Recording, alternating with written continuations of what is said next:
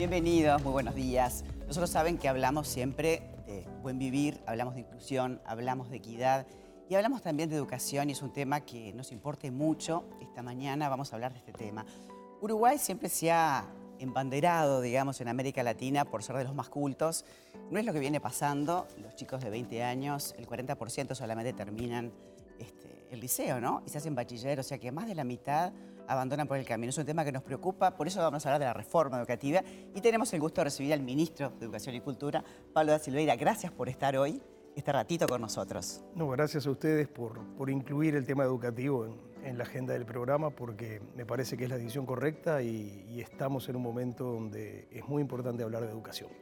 Tenemos problemas de calidad, nuestros alumnos están aprendiendo menos de lo que debieran en un mundo en el que se vuelve cada vez más importante aprender.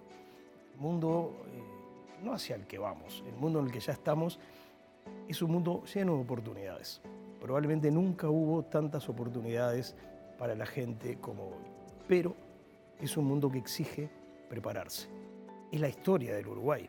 Claro. La historia del Uruguay que, Gratuita, laica, ¿no? y que uno puede personificar, por ejemplo, en la figura del presidente Tabaré Vázquez, un hijo de un hogar modesto de trabajadores de La Teja, que terminó siendo médico, empresario, político, presidente de la República, gracias esencialmente, además de a sus méritos personales, a, a la educación.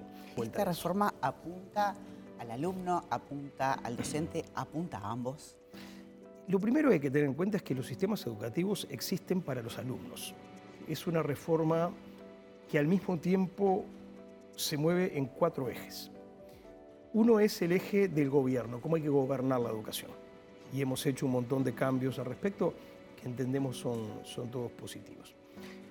Un segundo eje es el que hoy está más sobre la mesa, que es el curricular, uh -huh. para decirlo en corto, los planes y programas, que es parte de la transformación, pero no es toda la transformación. Un tercer eje es el modelo de gestión. ¿Cómo tiene que funcionar una escuela?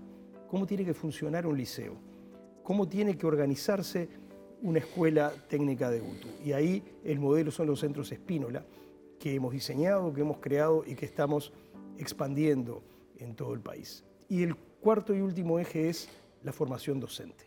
Cómo tenemos que formar a nuestros docentes para que sean capaces de formar a los alumnos de manera de poder tener oportunidades en el mundo que se viene y en el mundo que ya vivimos. Y también dándoles la oportunidad de que sea una carrera universitaria, ¿no? Para aquellos que quieran hacer una carrera universitaria con inclusive algunas becas. Eso es parte de lo que estamos haciendo, cumpliendo con una vieja demanda de los docentes uruguayos, que es que la formación docente tenga reconocimiento universitario y además efectivamente dando muchos apoyos económicos. Un problema enorme que tenemos es la gigantesca cantidad de muchachos que empiezan a estudiar para ser maestros, para ser profesores de liceo y abandonan.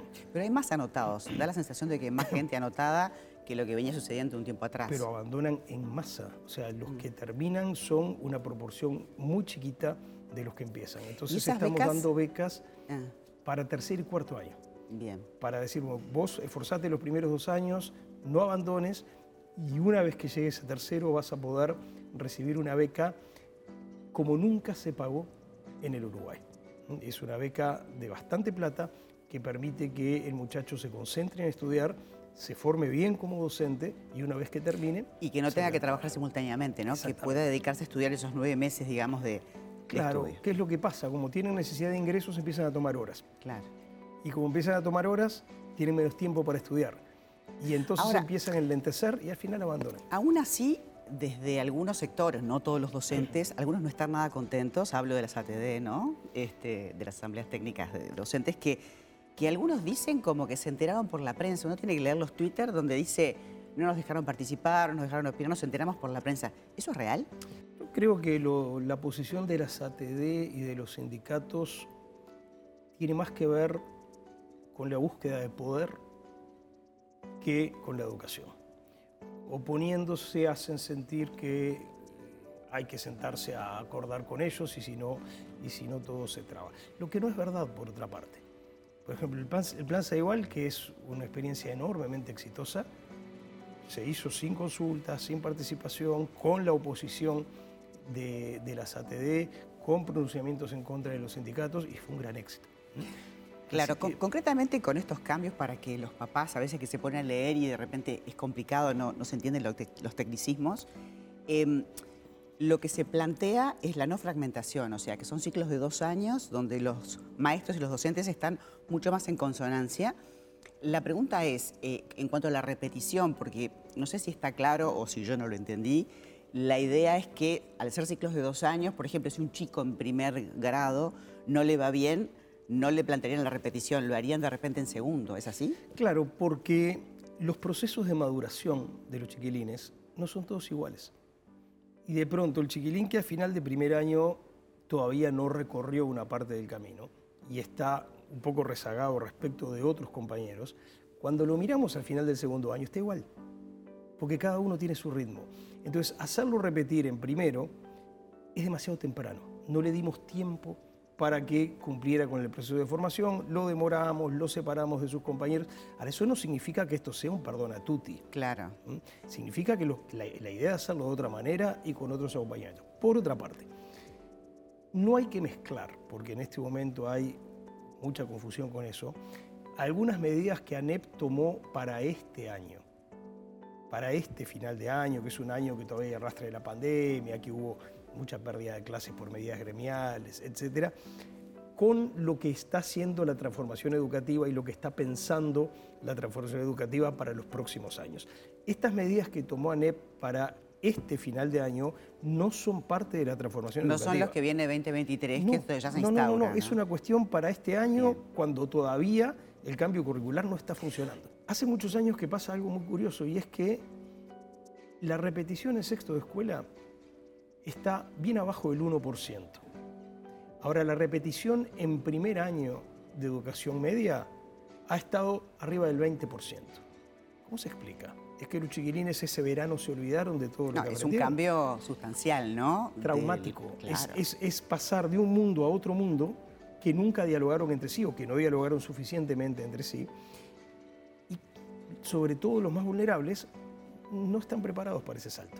Entonces, por eso también la idea de concebir como un continuo de nueve años ese, ese periodo. Claro, séptimo, octavo y noveno, que equivalen a primero, segundo, tercero de, liceo antiguamente, o, de ¿no? UTU, sí, en ciertos programas. O de UTU. Pero, pero son muchos los cambios en la currícula, porque a veces la gente se preocupa. Veo que hay más horas para matemáticas o para algunos lugares donde realmente es el tema en desmedro de repente de las artes que tienen más talleres, pero bueno, un litro entra en un litro, imagino que lo habrán pensado como para favorecer a los chicos. No es desmedro, eh, sí tenemos que priorizar las áreas fundamentales. Una condición para que un chiquilín pueda disfrutar de un curso de literatura o de un taller de teatro es que pueda leer y entender lo que lee.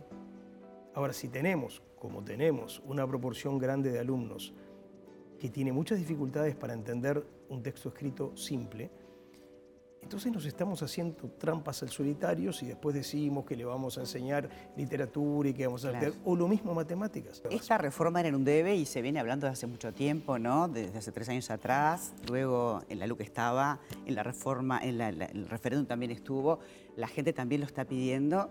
Em, y bueno, también genera siempre, todos los cambios generan un poco de resquemor y a veces los padres no comprenden bien qué es lo que pasa, pero básicamente no es que hay cambios tan drásticos, son cambios para mejorar justamente esta base que es lo clave para que un chico se estimule y quiera seguir adelante estudiando, ¿no? Los cambios siempre generan problemas. Ahora, no cambiar también. Claro.